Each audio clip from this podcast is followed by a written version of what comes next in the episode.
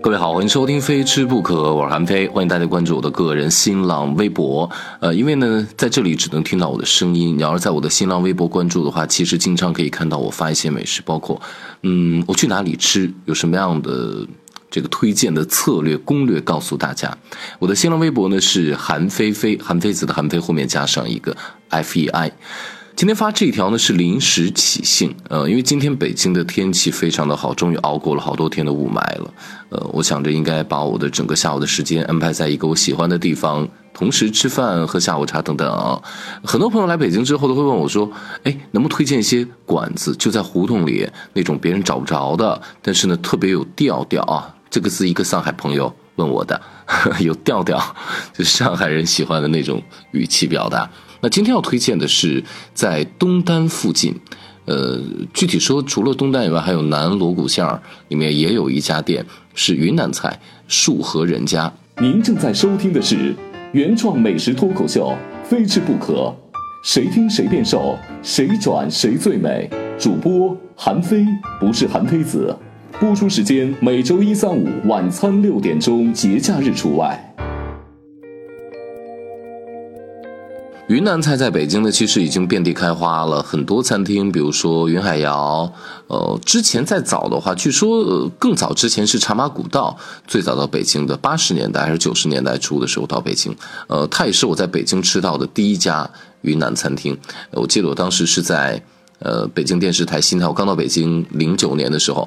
呃，在北京电视台新台旁边那那个那个大厦里面，它是有一个。呃，茶马古道，呃，那个餐厅的设计非常的独特，你看不出太多的云南的影子在里面，除了一些个别的装点以外，因为它非常的现代化的装饰装修。然后我经常会担心，我说坐在上面的女生会被别人看见裙子底下，因为我记得就脚底下是那种玻璃的，一层和二层之间的玻璃，你可以看到上面。我在担心的是这个。当时吃了这个，我记得很清楚，当时吃了云南的一款年糕。呃，其实应该是炸饵块，呃，把饵块炸过之后，当时我不知道为什么会叫它年糕，然后撒了一些云南的胡辣子，呃，还有就是当时这个云南的过桥米线咯，后来我才发现。其实过桥米线在云南的受欢迎程度并非如此之高，就跟很多人认为陕西人要吃表面面一样，其实也并非如此。陕西人，嗯，忠诚于面食，但是呢，并非表面面就是我们最爱吃的时候，它比较有名而已。这就是最初的一个印象了。那今天我去这家餐厅呢，叫树和人家。那这树和人家，我两年前的时候，那个是美食地图一探到底拍摄，我记得是一个冬天，呃，天气非常的阴冷，有可能外面还飘着一点雪。呃，然后我呢，拖着疲惫的身躯，非常冷的天气，然后到了中戏后面，我记得实验剧场旁边一个木门，你要从那儿走的话，你很有可能会觉得它是一个酒吧，或者说它是一个人家的会所，呃，因为并没有那种人流熙熙攘攘的感觉。然后我们就因为是要拍节目，我就进去，进去之后发现哇，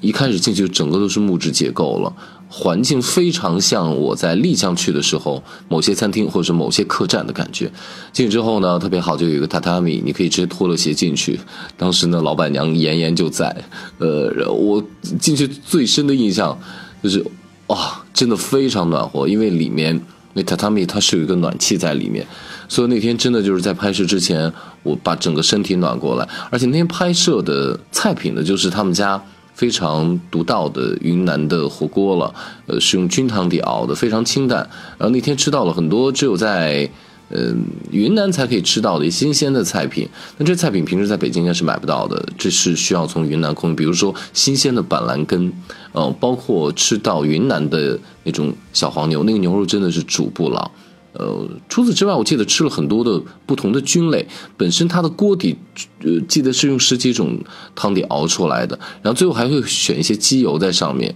然后本身汤底是金黄色透亮的，然后再加一些鸡鸡油。其实，在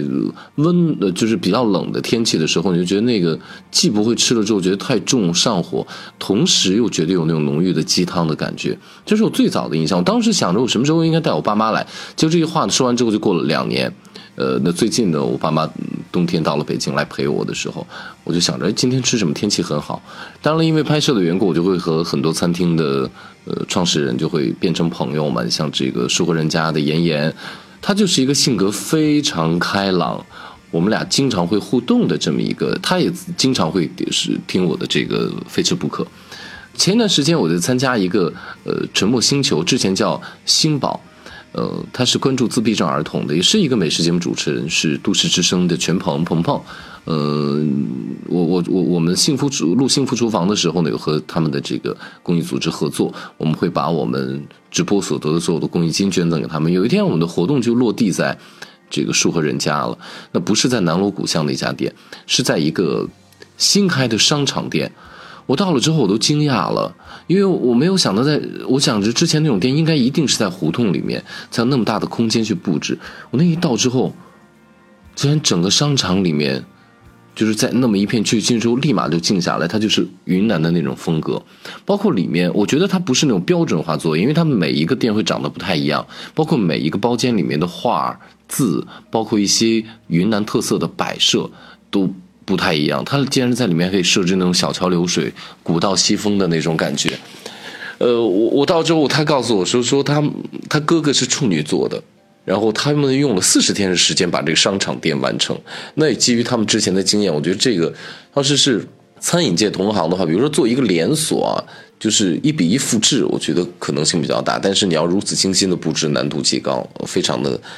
快的就就把这个店做起来，然后那天呢，我们就给这帮孩子吃了火锅，呃呃，还好他因为他是小锅嘛，我们就可以，呃，第一个是菜品丰富，呃，第二点呢是，呃，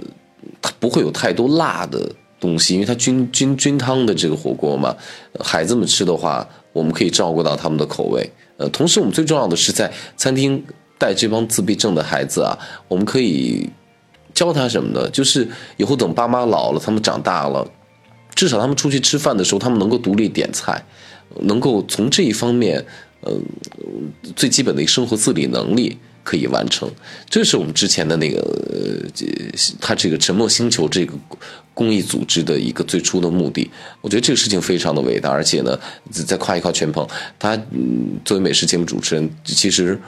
这种公益活动是他的分外之事，但是他坚持做了，而且是一个纯公益的，他不收取任何相关组织的捐赠和费用。有时候你会很奇怪，到底是心理作用，还是就是这样的机缘巧合？过一段时间就要播我们的那个 BTV 生活的幸福厨房，那妍妍呢就带着他团队来我们上我们这幸福厨房这个节目了。而且因为我跟梦瑶分别担任一个队的队长，那他那天就分在我这个队了。我是到了当天对脚本的时候。我才知道妍妍要来，就带树和人家的这个，也是同样带着他们的这个锅底来，因为之前只是去品尝，就是没有详细的、过多的去了解他们的这个锅底。那这次来的时候，呢，带了一个新的锅底来，那这锅底是菌鸡汤的锅底，区别于之前的鸡汤呃就菌汤的锅底。这个我想着，那鸡汤锅底大家很容易见到嘛，对吧？就是无非就是一些鸡肉等等等等。那这锅底不一样，它是用云南的特有的一个县鸡。幸好之前我去云南的次数比较多，我去云南丽江的时候呢，当年也是拍节目十套的时候，味道，我们去拍丽丽江的这个纳西族的过年的味道，我们就是去见到了这个云南当地就是纳西族，包括云南一些地方，我国南方地区特别爱吃这种鸡叫县鸡，它不是一个鸡的品种，而是它这个鸡经过了特殊处理之后，它就叫做县鸡。其实什么，就是被阉割之后的鸡。我原本以为可能阉割就是男的阉割了就好了，就是公鸡阉割了就完了。那其实现鸡是公母都可以去阉割的。那这个阉割过的这个鸡肉，它会有一个特质，就是因为公鸡比较好动，长期以来就会有一个问题。比如说我们用它去炖汤，公鸡去炖汤的话，你会发现它非常的不好吃，因为肉太柴了，同时因为它太好动了，它肌肉之间的脂肪含量极低。所以炖不出那么厚的鸡油，它的香度就会变低，因为它动物性脂肪减少，就导致我们在入嘴之后哦，没有那么香了。那卸完之后的这个鸡呢，它就没有那么好动了，它就会一心长肉，它身上的脂肪就会日渐囤积下来，而且它的呃性相特征就会明显的减弱，比如说它那公鸡的大鸡冠就没有了，它性格变得非常的温柔，它甚至会帮这个母鸡去照顾孩子。据说他还去那孵蛋，然后呢，那被献过的母鸡会怎么样呢？被献过的母鸡，它身上那雌激素分泌变少了，它的就是那种男性特质就会凸显出来，就是母鸡反而变得非常非常的暴躁啊，然后呢，就是可以导致母鸡没有那么的肥啊，让它的鸡肉吃起来会更弹牙，所以就是听起来好像有点残忍啊，但是的确是我查了一下，的确是已经有三千多年历史了，而且明代的时候呢，也有一个明确的记载。就说这个献祭是一个特殊的对鸡进行一个处理的这么一个工艺，它也没有一个，比如说专门的一个机构或专门的一个手艺去去去教这个，它大概就是民间传的那种师傅教徒弟的。而且他我还详细去查了一下，网络上对它有详细的解释，第一步、第二步、第三步要做什么。那在这里呢，先给大家讲，就是它需要这么一个特质。那我们上次录节目的时候，他带来了这样的现鸡肉。那云南呢有一个特质，我们怎么讲它的美食呢？好像没有一个菜系叫做云南菜，我们主要叫地有一个云南特色美食，它不是不是八大菜系当中的。有句话叫做“吃在北京，味在四川，食材全都来自于云南”。的确，你去云南之后，你比如说云南有酸木瓜，呃，你去云南的时候，你就发现芒果可以蘸辣椒吃。你在云南当地吃的有一种东西，你以为它是米线的时候，其实不是，它是饵丝。而云南的辣，那是真真正正的辣。云南呢，可以用饵丝做什么？就类似于年糕和米线之间的一种美食哦。它具有那种年糕的那种更黏糯的感觉，但是它也同时具备了米线的那种爽滑的口感。有一个菜叫大救驾，那据说呢是。宋代还是某一个皇帝，我突然有点忘掉了，大概就是这么一个，大家可以网上去查。呃，然后呢，当年在云南的时候，然后特别的饿，然后呢，据说快挂掉了，然后徐家人那家人就给他把那个饵块啊什么的，咔咔咔切成片，然后一炒，呃，里面就西红柿鸡蛋，然后他炒完之后呢，他就说救了朕的命。然后，所以说这个菜就叫做大救驾。呃，其其实我那云海肴那关大厨呢，我们在回家吃饭的这个呃厨房里面，我们曾经做过这个大救驾，也给大家讲过这个故事。感兴趣可以翻阅我们那期节目。然后同时呢，也可以在网络上应该查到很多的资料，关于这个饵丝饵块这一块。云南很多的美食，你比如说，呃。石屏的豆腐，《舌尖上的中国》给大家讲过，有那么一幕，大家应该有印象，就是他们数玉米，就是你吃一个，啪，你那小杯子里面搁一个玉米，就你吃了一块豆腐，一块豆腐一毛钱，就那样去吃。那刚好呢，我也有去过这个呃建水和石屏。那建水他们有名的是什么？建水其实最有名的是他们的紫陶。那这个紫陶是云南当地特有的，它密度非常的大，而且它声音。又非常非常的有共振，不是那种呃高音的，它是那种闷闷的沉闷的声音。呃，这个不论是用来做茶具，或者说用它来做一些个砂锅，比如说那种汽锅鸡的那个砂锅、汽锅，其实有极其好的保温，包括给食材。呃，收缩它味道的这么一个功效，嗯，而且它颜色相比较一般的砂锅呢，要亮很多，而且要细腻很多。就是建水比较生产，但建水跟石屏因为是紧挨着嘛，然后旁边的石屏呢，他们就会有